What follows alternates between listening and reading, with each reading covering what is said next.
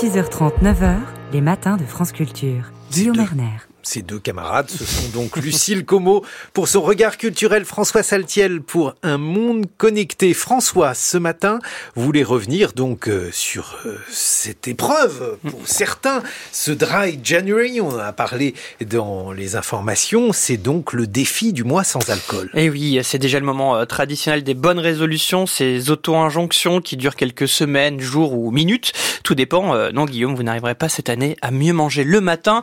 Quant à vous boire, puisque euh, peut-être, peut-être mieux boire de l'eau. En tout cas, quant à vous, Lucille, est-ce que vous êtes embarqué depuis hier dans le Dry January?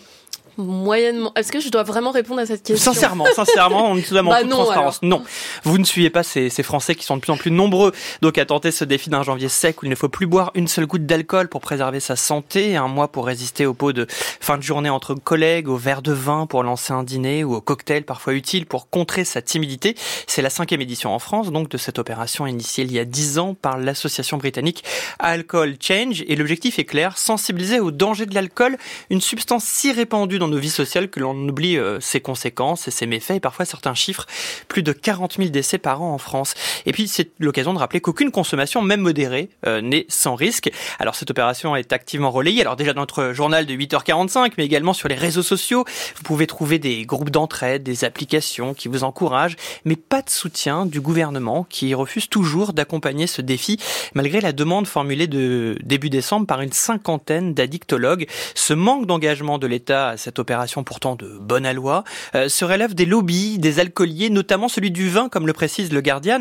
Pour eux, la France, euh, les lobbies, hein, est une nation qui boit traditionnellement avec modération, et le Dry January à la britannique serait en décalage avec sa culture et mieux adapté aux buveurs excessifs du nord de l'Europe. Je ne savais pas si euh, vertueux. Cette force d'influence de la filière rappelle la dernière campagne à destination des jeunes lancée en septembre par Santé publique France, avec des slogans comme penser à manger avant de boire de l'alcool ou appelle direct les secours si ton pote est en bad. Euh, ces messages avaient été vivement critiqués par des associations. Elles déploraient une campagne qui incite davantage à un encadrement de la consommation qu'à une réduction.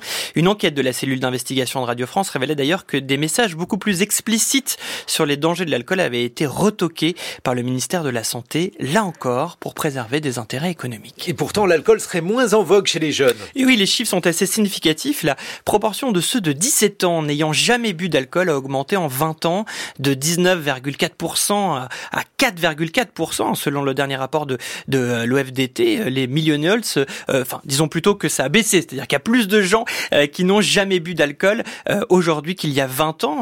on parle d'ailleurs des millennials, hein, de ceux qui sont nés dans les années 2000, qui sont davantage conscients des effets négatifs du produit. Beaucoup d'influenceurs ont pris d'ailleurs la parole pour sensibiliser sur leurs pratiques plus addictives qu'ils ne le pensaient.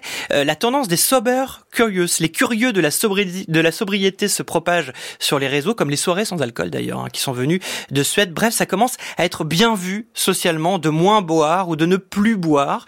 Et en refusant de suivre le Dry January, le gouvernement a sans doute perdu une bonne occasion de trinquer avec les nouvelles préoccupations de la jeunesse. Merci François Saltiel.